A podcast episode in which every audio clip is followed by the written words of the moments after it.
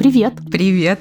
Подкаст «Никакого правильно» наконец-то в полном составе физически присутствует вместе в одной комнате. Подкаст «Никакого правильно» студии «Либо-либо» действительно в одной комнате на полу в Handmade студии «Новый мир». Меня зовут Маша Карновичула. Меня зовут Ксения Красильникова. Мы, как э, представители белой иммиграции... Какая ирония. Да, находимся в Константинополе. Смотрите, Маша разблокировала шуточки. Нелепые и невеселые, как вся наша жизнь сейчас. Горькие. Да, мы в Стамбуле, и мы не знаем, сколько мы пробудем вдали от родины. На чужбине. У нас нет никакого хорошего и длительного плана. Тем не менее, мы вместе, и это для меня много значит. Да. Я думала, что смогу разблокировать слезы, оказавшись за пределами России, но мне не удалось пока. Я все еще не плачу, но чуть-чуть, наверное, легче стало. А, хотя все равно очень сложно. Мы будем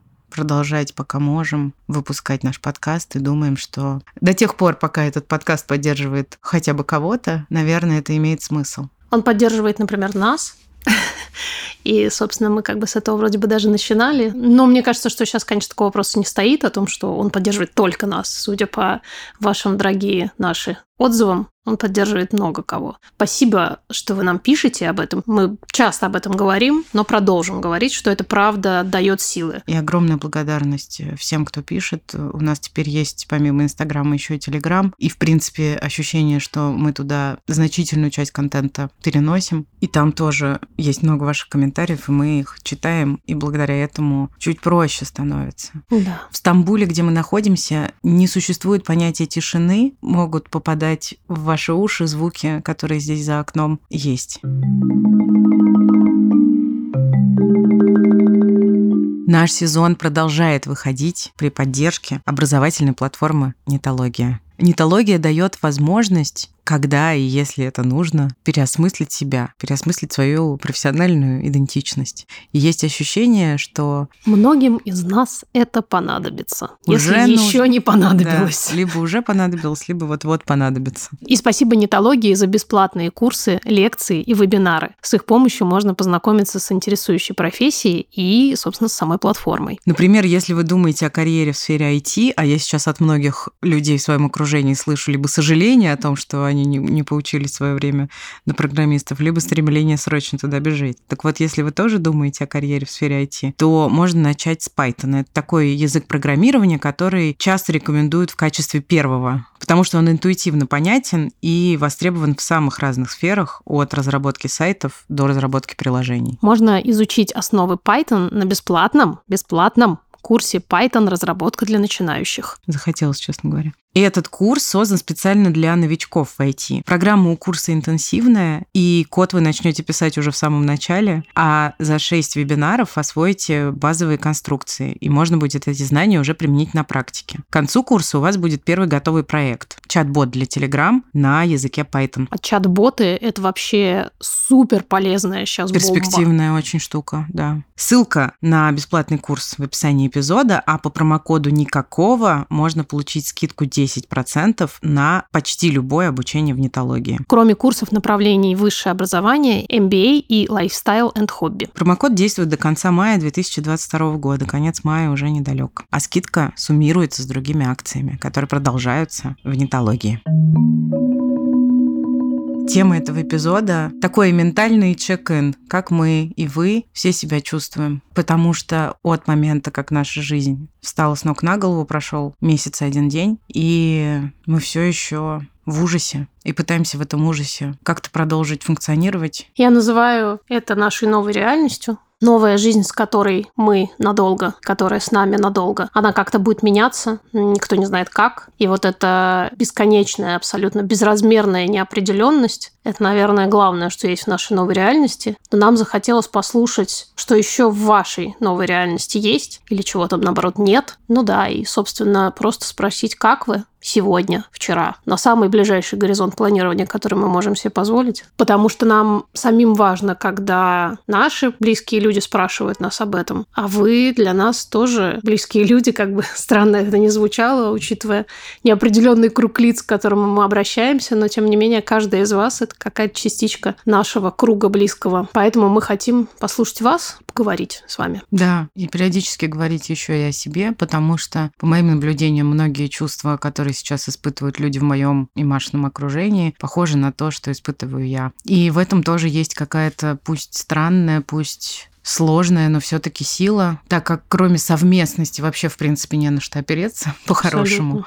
Это важно. Очень это важно. важно, что нам сложно, у нас много очень тяжелых чувств, но мы можем быть не просто близкими, как мы были раньше, а еще и близкими в некотором аду. Мы уже тоже упоминали э, в предыдущих выпусках из новой реальности о том, что исследования раз за разом подтверждают, что вот эта социальная составляющая, то есть общение с близкими по духу людьми, помогает выживать в ситуации стресса и предотвращает самые тяжелые последствия травмы, да, которая всех нас накрыла. И многие наши слушательницы пишут, что сейчас стало очень сложно понять, кто тебе близок по духу, а кто нет. И некоторые люди, которые раньше казались близкими по духу, оказались по факту не близкими. И мне кажется, что вот эта идея комьюнити женского, которая у нас была и до этого, она сейчас стала еще важнее.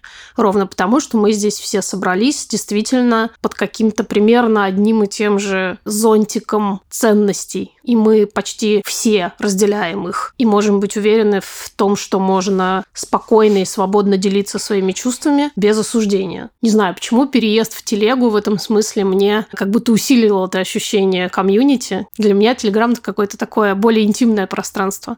И мне очень нравится наблюдать там наше маленькое комьюнити. Да, и что-то вроде дисклеймера, который мы почти в каждом эпизоде сейчас произносим, но это не перестает быть актуальным. Первое, мы, конечно же, не претендуем на то, что то, что мы испытываем, это самое страшное, что может происходить с людьми. Мы находимся в физической безопасности и понимаем, что наши ситуации кардинально отличаются от ситуации огромного количества людей. При этом мы уже в прошлом эпизоде об этом говорили. Мне, например, достаточно легко дается принятие ненависти, которая идет сейчас в адрес россиян, в первую очередь со стороны украинцев. Я ее как-то принимаю. Недавно у нас был в директе Инстаграма как раз разговор, в котором человек, это мужчина, сказал, написал такую фразу «Мы все вас ненавидим». И от этой довольно болезненной, но все таки очень понятной мне прямо высказанной истины было как-то нормально. А в ситуации, когда мы получаем сообщения и комментарии, высказанные в пассивно-агрессивной форме, а по сути предлагающие просто несогласие с тем, какие, например, у нас есть мысли и идеи, почему-то это во много раз больнее для меня. И с учетом того, что эмоциональное состояние сейчас правда тяжелое, вот ты как будто бы только найдешь какую-то маленькую-маленькую устойчивость на балансборде жизни, за что-нибудь зацепишься, на что-нибудь обопрешься, как вдруг читаешь какую-нибудь очередную новость и летишь в пропасть. И так происходит постоянно, но почему-то слова, написанные нашими слушательницами с какими-то упреками, что мы где-то что-то не дотянули, неправильно сказали, высказали мысль, с которой они не согласны. Такое иронично-стебное выражение несогласия. Издевательское, я бы сказала. Да. Вот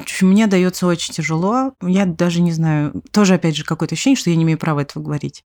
Короче, простите, пожалуйста, за то, что мы несовершенны. Мы не можем быть совершенными. Мы просто барахтаемся, как обычно. Но я хочу все-таки сказать гораздо более жестко звучащую мысль, чем ты сейчас которая у меня сформулировалась, про то, что мы не должны и не можем всех удовлетворять и всем подходить, потому что мы не пытаемся. И когда нам высказываются претензии, что нам как бы это не удалось удовлетворить или подойти, это не потому, что мы плохо старались, это потому, что вы ждали, что мы будем это делать, а мы этого не делаем. То есть мы говорим и регулярно, опять же, как ты правильно сказала, делаем об этом дисклеймеры, говорим о себе, о своих чувствах, о своем опыте. Нигде, ни в каком месте мы не претендуем на общие истины и не стараемся, по крайней мере, не обобщать без необходимости, кроме тех случаев, когда речь идет об исследованиях, например, и там обобщение – это способ, собственно... Познания. Познания и обработки информации, да. А во всех остальных случаях мы много-много оговариваемся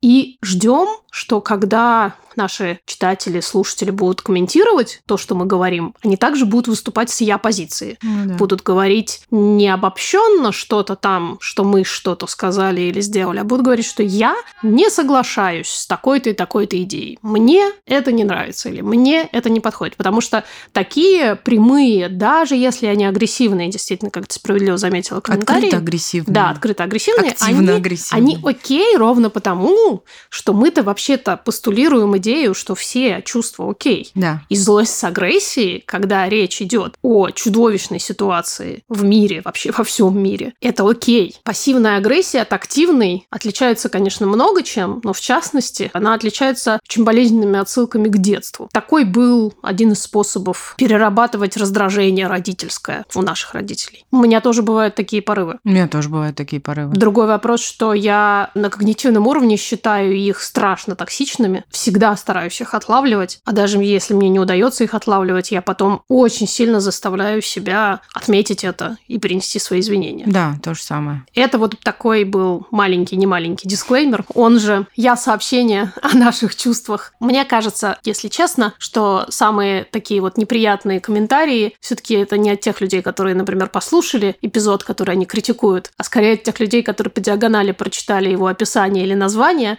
и, не думая дольше трех секунд, просто пошли и настрочили что-то, что у них было внутри. Ну, вполне возможно, да. Но, конечно, 40-50-минутные эпизоды живой речи уместить в две с половиной тысячи знаков поста в Инстаграме совершенно нереалистичная задача. Мы не будем хороши для всех никогда. И вы не будьте. Это окей. Ну что, мы начинаем слушать ваши голосовые сообщения. Спасибо, что вы их нам прислали. И просто будем слушать и что-то вокруг этого немножко обсуждать. Привет, меня зовут Марфа, у меня двое детей. И я сейчас учусь в магистратуре. И вот, наверное, учеба меня как-то поддерживает на плаву, потому что у меня сейчас сессия, тебе нужно какие-то сдавать постоянно работы, и ты должен все-таки находиться в этом учебном графике, и это отвлекает тебя а, хотя иногда кажется это все очень бессмысленно. А вторая вещь, в которую я прям погрузилась головой, это уборка. И я прям зациклилась на разбирании балкона, на вычищении всего, что можно вычистить, отмыть все, что можно отмыть. Это возвращает тебе чувство контроля, потому что по факту ничего я не могу сделать с тем, что все вокруг меняется, и я даже пока не поняла, как. Марфа, солидаризируюсь с вами. Я много пишу об этом и у себя в аккаунте. Я люблю вообще об этом рассуждать, что наведение порядка – это один из самых действенных способов борьбы со стрессом. Я вообще очень домашний человек, очень заряжаюсь от дома и страшно страдаю сейчас от того, что у меня его нет уже сколько-то там недель. Но при этом я прямо сознательно занимаюсь наведением порядка в любом пространстве, в котором я оказываюсь вот сейчас там на сколько-то на неделю, на 10 дней. Как-то, короче, облагораживаю свое маленькое пространство, чтобы в нем было хотя бы капельку ощущения дома. А еще до отъезда за некоторое время я заказала картину, я не знаю, наверное, это будет правильно так ее назвать, такую работу художественную у одной из своих подписчиц, которая делает вышивку. Эта вышивка посвящена Алёше, его любви к космосу. Теперь вожу ее с собой и ставлю ее в новых домах, в кавычках, для того, чтобы она была символом уюта и красоты, такого не минимального, где там у тебя есть э,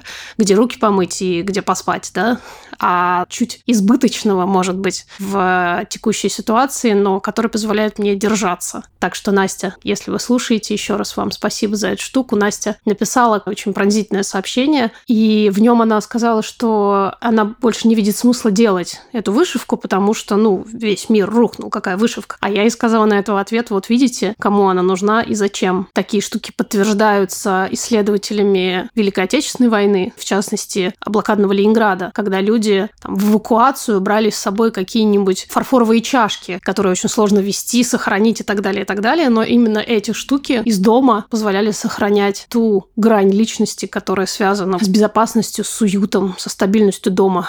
Я, наверное, что-то похожее осуществляю сейчас. Я думаю, что я планировала взять свою кружку, которую я называю ведром. Очень люблю ее, потому что она красивая и вместительная. Собиралась, собиралась и забыла последний момент. Но мне близка эта идея, что там, где твоя кружка, может быть вполне твое ощущение дома, во всяком случае, в каком-то виде, может быть, обкусанное, но все таки про уборку и про уют. Ну вот мы лишились привычных жизненных опор. И как будто бы это способ обрести ту самую агентность, потому что ты что-то делаешь руками, Мгм. как-то изменяешь, делаешь более гармоничным пространство вокруг себя, и вот твое маленькое влияние на мир, на твою жизнь, на жизнь твоих близких. И это, наверное, действительно очень важно. Это правда работает. Работает. да. То есть, собственно, об этом говорят ученые, и мы видим на себе, как это работает, и огромное количество людей, когда я об этом пишу, подтверждают. Банально помыть посуду и все вокруг вытереть, никакие там капли повсюду не, не, не раз э, не раз, что они там капли делают, Разбрызгиваются. Не разбрызганы капли, Не разбрызгано. и уже мне становится легче. Вот капельку. Понятно, что мы все время говорим о Не каких-то... разбрызганную капельку. Да, о каких-то микроскопических, гомеопатических дозах гармонии, но даже эти гомеопатические дозы гармонии, они важны, правда. Ну, в отличие что... от гомеопатии. В отличие от гомеопатических доз гомеопатии, гомеопатические дозы гармонии очень важны. И этот эпизод выходит в сотрудничестве и при поддержке наших любимых друзей из Aviasales. Спасибо, что они остаются с нами, несмотря ни на что. Ситуация вокруг полетов и перемещений и в Россию, и из России меняется каждый день. А у Aviasales есть совершенно великолепный телеграм-канал, где все эти новости появляются моментально, как только о них становится известно. Там про все. Куда нам нельзя, куда можно, а если можно, то как. Какие авиакомпании сокращают рейсы, а какие, наоборот, открывают новые. И большая радость обычно бывает прочитать, что такое происходит. Мы с Ксуксой пока не воссоединились. Примерно 23 из 24 часов в сутки занимались тем, что мониторили отмены рейсов и, наоборот, появление новых рейсов. Надо сказать, что одни из билетов, которые привели меня сюда, я купила благодаря телеграм-каналу Aviasales и новостям, которые там публикуются. Но помимо новостей, там еще очень клевые материалы и полезные подборки, которые даже сквозь вину заставляют улыбаться. Правда, очень смешно. Например, многим может быть полезен большой путеводитель по Армении или список коворкингов в Тбилиси. И мне вот, например, был полезен путеводитель по Армении, и, возможно, в будущем пригодится список коворкингов в Тбилиси. Ссылка на телеграм-канал Aviasales в описании этого эпизода.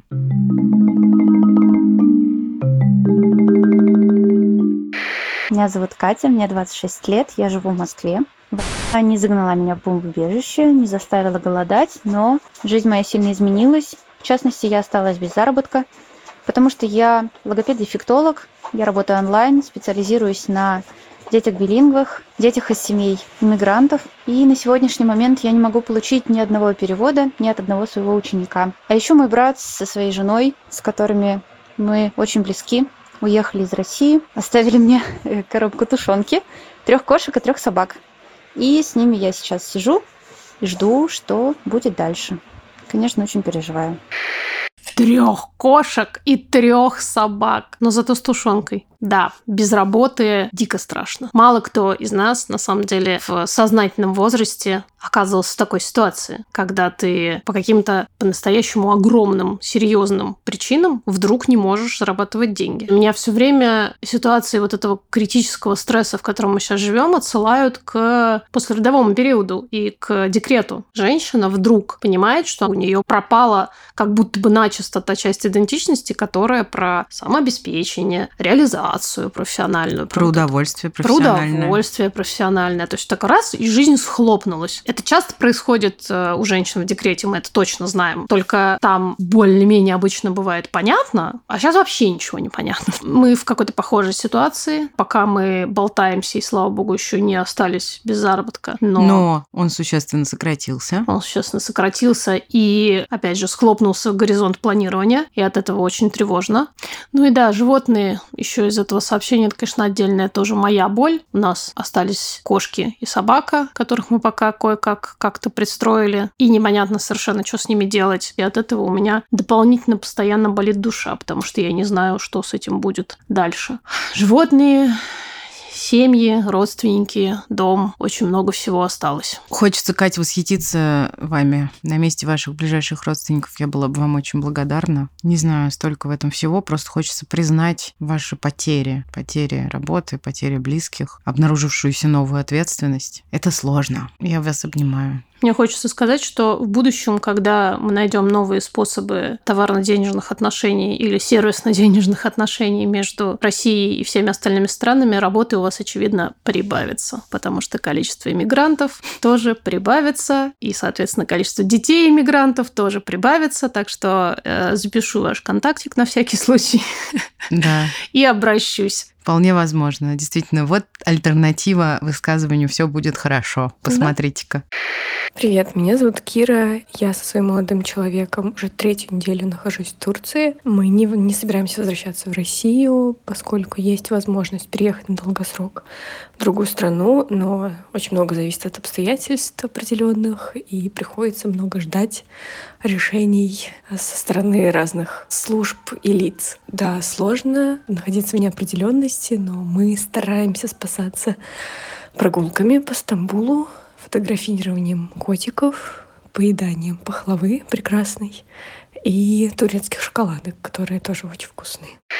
Привет из Стамбула, что хочется сказать. Очевидно, нам нужно найти шоколадки. Да, я, кстати, не знала, что в Турции вкусные шоколадки. Хочу тут сразу заметить, что для меня это сообщение про маленькие радости. Я много об этом думаю. Маленькие радости становятся сейчас еще больше guilty pleasures, чем они были раньше. В смысле, еще бо- больше вины. Сопровождает эти маленькие радости. Да, даже если они совсем крошечные. Вот сегодня я выглянула из окна, и тут наконец-то наладилась погода. А такая штука, что как только русские повалили в ближайшие безвизовые страны, они немедленно сломали весну в этих во всех странах, потому что в Грузии, в Армении и в Турции совершенно невероятно аномальная холодная весна, шел снег. В общем, погода, конечно, очень сильно соответствовала нашему внутреннему самоощущению. Привезли просто свою коллективную вину Да, и и свой коллективный снег. отправили, да, в атмосферу. Да.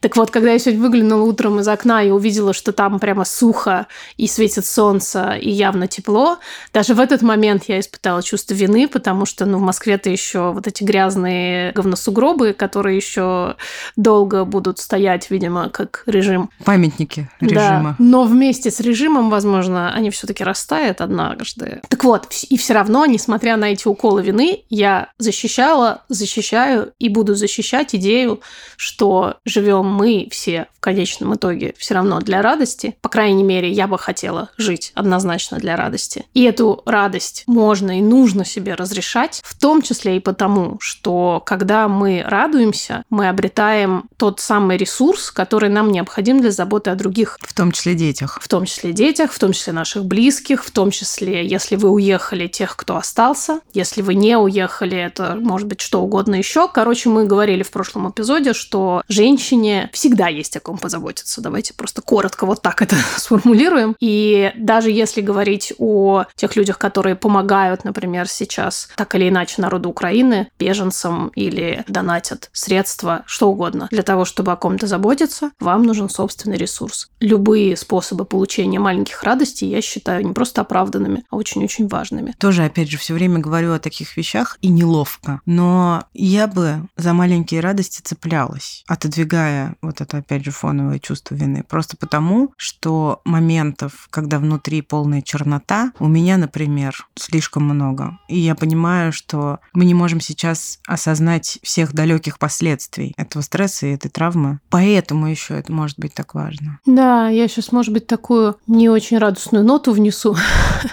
Ты как-то сказала еще в самом начале, что тебе кажется, что лет 10 жизни у нас отняли. Да. А это очень вероятно, будем честны. У нас не так много времени, чтобы разбрасываться радостями. И мне бы очень сильно хотелось не упасть окончательно на дно в самую черноту, особенно потому, что я и ты тоже знаем, как там. И просто второго шанса оттуда выкарабкаться может не быть. Вот. Я об этом много думаю. Да, а еще потому, что мы тоже об этом часто говорим, мы должны нашим детям. Мгм. Это вообще такой мой постулат, мото мое такое по жизни, что по-настоящему мы должны детям, потому что мы их сюда привели в этот мир, значит, мы им должны. И в частности, частности, мы им должны, помимо того, что мы им должны обеспечить какую-то сейчас новую жизнь, дать образование и зарабатывать деньги, чтобы они могли жить, очень бы хотелось оставить им не черных каких-то безжизненных матерей, а живых. Разноцветных матерей. Да, во всех смыслах живых. И физически, и психически. Сейчас э, много говорят естественным образом о жизни и смерти. Я много думаю о том, что сохранение физической жизни вовсе не всегда означает сохранение жизни как какого-то огня в человеке, как чего-то внутри живого, то есть внутри оболочки вот этой, которая вроде бы ходит, дышит, и вроде бы человек есть, но мы знаем, как это бывает, когда оболочка есть, а человека нет. Да, очень хорошо знаем, имея опыт депрессивных расстройств. Вот. Именно так это и ощущается, что И- есть только оболочка тебя, да. Да, и мне кажется, что это потенциально настоящая эпидемия следующего времени, когда физические убийства прекратятся, они рано или поздно прекратятся, и останется какое-то бесчетное количество людей, оболочек. Конечно, в первую очередь это будут те люди, которые были рядом непосредственно с теми, кто умирал физически, но и за пределами этого ближнего круга таких людей будет очень много. Я все это говорю не для того, чтобы сгустить краски. Это самая легитимная причина разрешать себе заботу о себе, разрешать себе радость для того, чтобы не тонуть в этой вине сейчас. Знаете, как с э, лишним бокалом алкоголя, когда ты не успеваешь заметить, что вот он был лишний, а потом уже поздно. Мне кажется, сейчас может произойти что-то похожее, когда тебе все кажется, что ну еще чуть-чуть, сейчас я еще немножко не буду жить, еще немножко побуду в этой тьме, а потом, когда все закончится, я позволю себе жить. Так вот, плохие новости мо- может уже не получиться. Давайте чувствовать все. Давайте.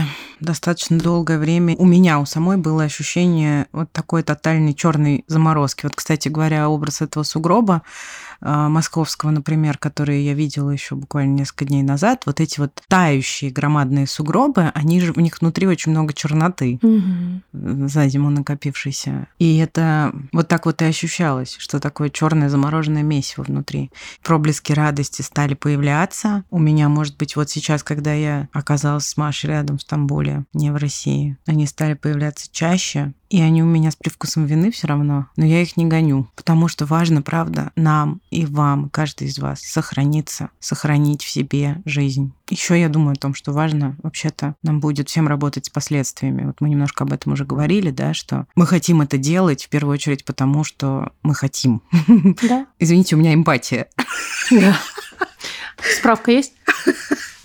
И для этого тоже важно сейчас, да, по чуть-чуть как-то выцеплять из мира хорошее, выцеплять хорошее внутри себя. Согласна.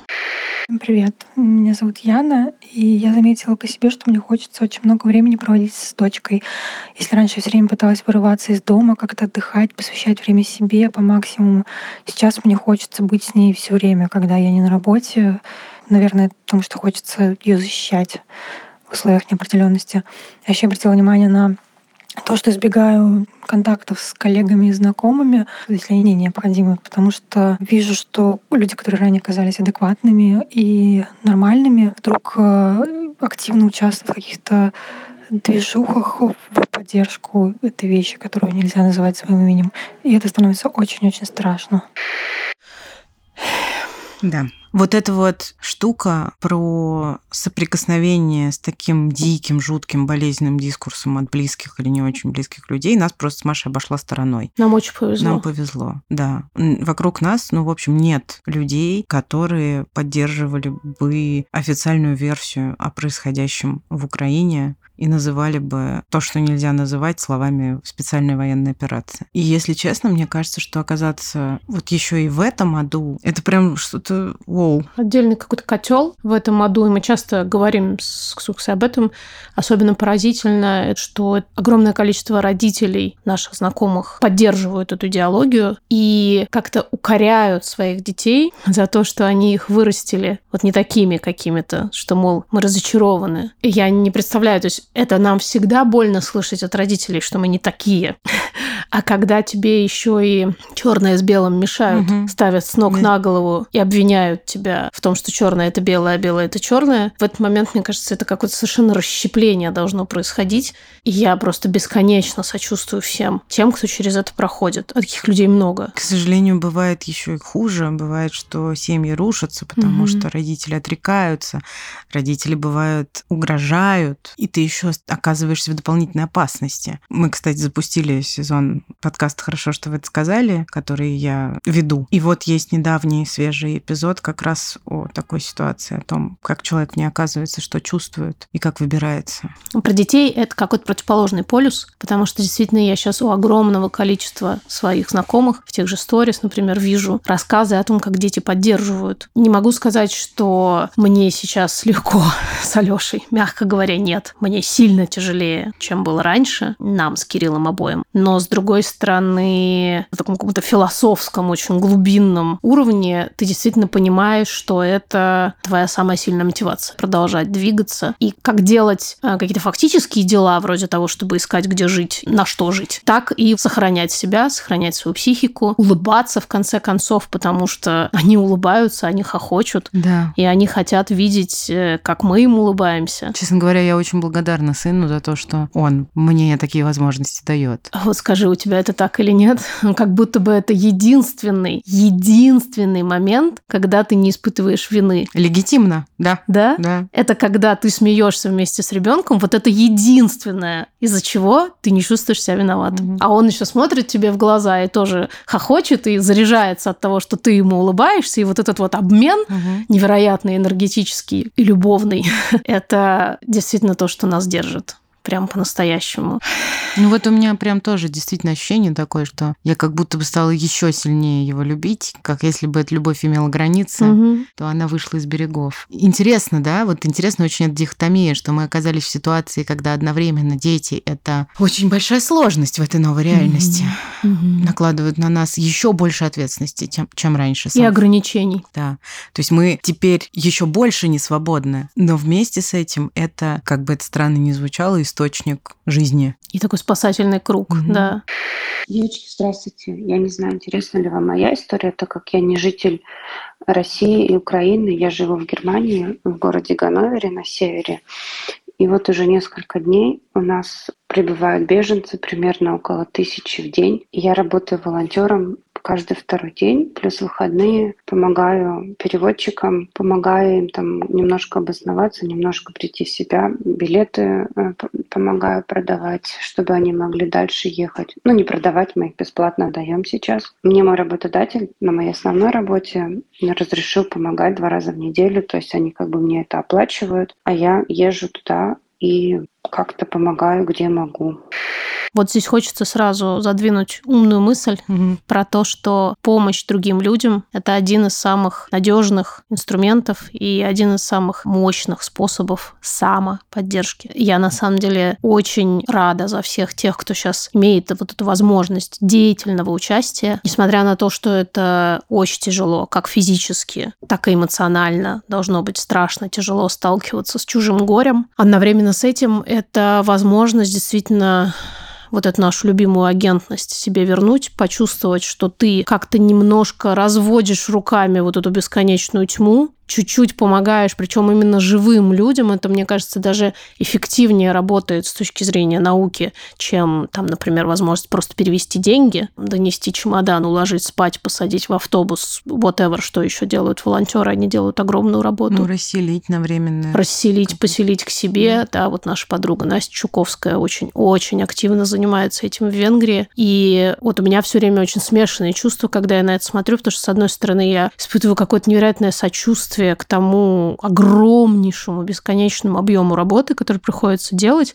естественно, ущерба своей обычной жизни, детям. Да. там. А с другой стороны, я испытываю страшное восхищение и даже какую-то некоторую зависть, потому что я бы тоже очень хотела кому-то физически прям руками помогать. Да, будучи при этом да. в безопасности. Да. Я согласна. Я Поэтому я хотела. жду этого момента. На самом деле, вот ты сказала до этого, да, я тоже жду этого момента, когда мы как-то немножко разберемся со своими жизнями, зафиксируемся, может быть, у нас появится какой-то новый дом, и мы сможем начать помогать именно, вот мне бы хотелось помогать, конечно, как-то физически. Я бы хотела иметь возможность поехать в Украину, не знаю, если нас там, конечно, кто-то будет ждать, и помогать женщинам, ну вот рядом, быть с ними рядом. Надеюсь, что такая возможность у нас будет. Хочется верить. Тоже об этом много думаю, что хотелось бы, но скорее с позиции, что трудно будет такую возможность накопать. Действительно, я замечаю, что любой укол агентности для людей mm-hmm. вокруг меня и для меня самой имеет совершенно целительное действие. Более того, мы хватаемся за любую возможность как-то помочь. Но в силу объективных причин у нас этих возможностей не так много. Помимо прочего, нам нельзя финансово поддерживать никакие украинские организации. Здравствуйте. В моей жизни начались сложности еще давно, потому что за несколько месяцев до этого мой муж решил развестись. И вот переживание этого развода проходило у меня очень сложно. Когда я начала выбираться из этого, грянула и это было очень тяжело, потому что за год до развода мы переехали в новый город, и сейчас, по сути, я в городе одна, у меня нет ни друзей, никого, только я и ребенок. Казалось, что она откинет далеко назад, но как-то наоборот получилось мобилизоваться, собрать все силы, потому что кажется, что нельзя иначе, когда такое происходит. Ну просто когда я разводилась, больно было мне одной, а сейчас я понимаю, что больно миллионам людей. Это тяжело. Но почему-то в моем случае это помогло отодвинуть все остальные проблемы назад и как-то начать жить дальше. Хотя в таком мире непонятно, как жить дальше. Хочется сказать, что мы слышим, как вам больно. Мы не просто слышим, не знаю, мы чувствуем это на расстоянии. И тут какая-то действительно квинтэссенция женской доли. Такая боль и такое одиночество, что очень хочется обнять вас. Очень хотелось бы как-то вам помочь. И да, я, мне очень понятна вот эта мысль про то, что когда вы разводились, больно было только вам, mm-hmm. а сейчас больно миллионам. Ну, мы с этого, кстати, сегодня начинали. Говорили про то, что как будто бы в такой коллективной боли даже есть немножечко опоры. Угу. И мы все действительно проходим через какие-то, все в своих индивидуальностях, но все через какие-то похожие круги ада. Я была бы абсолютно просто бесконечно счастлива, если вас поддерживает мысль, что действительно мы есть друг у друга. Пусть у нас виртуальная, но у нас действительно очень крепкая и поддерживающая комьюнити. Я очень-очень рада, что вы с нами. Привет, меня зовут Юля, мне 29 лет. 24 февраля я живу с дырой на душе, и кажется, что эта дыра никак не затянется, но меня спасает то, что у меня сейчас много работы, и я могу немного отвлечься. Я работаю во внутреннем туризме, у нас свой бизнес с мужем, но, опять же, это еще и изматывает. А когда ты устаешь и после работы переключаешься на другие дела, неумолимо скроллишь новости и в общем, доканываешь себя окончательно. На фоне этого у нас испортились отношения с мужем, и я очень переживаю, что мы не сможем их сохранить. Кажется, что пошла большая трещина, а мне очень хочется сейчас э, все связи э, сохранять, а не разрушать, и мне очень горько от этого. Hmm. Тут у меня опять рождаются сразу параллели с депрессией, потому что это тоже как э, тектонический сдвиг какой-то в жизни действительно может как сплотить, так и разрушить. То, что на самом деле действительно очень важно. Человеческие связи — это вообще самое главное, что у нас сейчас есть. Но и правда жизнь так устроена, что не всегда нашего желания сохранить какую-то связь достаточно. Мы с тобой хорошо это знаем. Мне просто хочется, я вот думаю, что в моем каком-то идеальном мире, который вообще-то не существует даже как описание, но неважно, чтобы такие решения можно было принимать хотя бы в относительно спокойные времена. Угу. Есть ощущение, что на нас сейчас слишком много разного влияет, чтобы мы разбегались. Но это, собственно, Юль, то, о чем вы сами говорите. Плохо, конечно, когда в самых близких не находится поддержка. Действительно, то, что мне, кстати, говорила терапевтка, когда мне было очень-очень плохо, она говорила, Маша, пожалуйста, я вас прошу об одном, давайте не будем сейчас принимать никаких резких решений. Вот это состояние внутреннего ужаса и вот этой дыры, самое худшее состояние, в котором можно какие-то важные решения принимать. Действительно, кажется, что вот когда мы с этих титаниковских шлюпок переберемся на землю, там же можно будет, наверное, выдохнуть и смотреться и понять, там, с кем по пути, а с кем нет. Это, кстати, рекомендация, которая звучала, кажется, у Петрановской и еще у нескольких психологов, которых я читала, что если с близкими совсем тяжело, и, например, разные идеологические полюса, то одна из возможных стратегий — это поставить отношения на паузу, а не рвать их окончательно и бесповоротно. На нас на всех влияют очень разные вещи со стороны. И мне, с одной стороны, хочется обвинять, например, людей, разделяющих официальные версии происходящего, и как бы метафорически их трясти за грудки. Но я не разделяю, например, идею о том, что они в этом виноваты. Это может измениться. Много что может измениться, когда и если, дай бог, что все таки когда наступит тот момент, в котором мы встанем хотя бы на относительно ровную землю. Вот. Ну, получилось, что мы советов надавали. Ну, это тот редкий случай, когда действительно есть некоторое, ну, правда, общее мнение на этот счет. С другой стороны, опять же, помним, что каждому сердцу ближе и понятнее, что ему нужно. Никакие специалисты здесь не указ. Хочется сказать вам, что это окей. Иногда быть на дне, вашем личном дне отношений. Так бывает. Даже у любящих людей так бывает. Мы тоже бывали на дне с Кириллом и поднялись с этого дна. Это тоже возможно. Мне хочется чтобы в этом была какая-то тоже надежда. Mm-hmm. Потому что надежда — это то, что нам всем сейчас жизненно необходимо.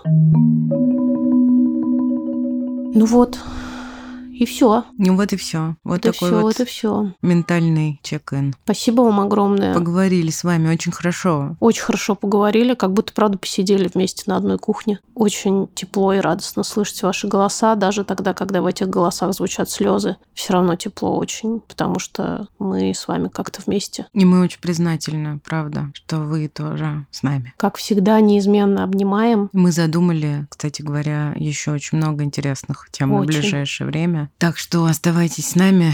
Мы постараемся поддерживать всех тех, для кого наша попытка поддерживать становится поддержкой. А вам огромное спасибо за ту часть поддержки, которая а, касается всяческих осложненных сейчас шеров, репостов, лайков и вот этого всего из э, прежней мирной жизни. Спасибо вам за это, потому что это по-прежнему работает так же, как оно работало раньше. Для того, чтобы мы могли продолжать выходить, мы должны зарабатывать деньги, а для того, чтобы мы зарабатывали деньги, нас должны слушать. А для того, чтобы нас слушали, вы о нас должны рассказывать. Вот такая вот схема. Да, и спасибо На самом вам деле, за это. Да, не такая уж и сложная, и вполне осуществимая, поэтому спасибо вам огромное. Мы сделали этот эпизод, как и все эпизоды «Никакого правильно» вместе с нашей командой. Которая стала окончательно раскиданной по миру, а будет еще более раскиданной. Юрием Шустецким, звукорежиссером, Наташей Поляковой, художницей, и продюсерами Гульнарой Делекторской и Кириллом Сычевым. Спасибо им. Пока-пока. Пока.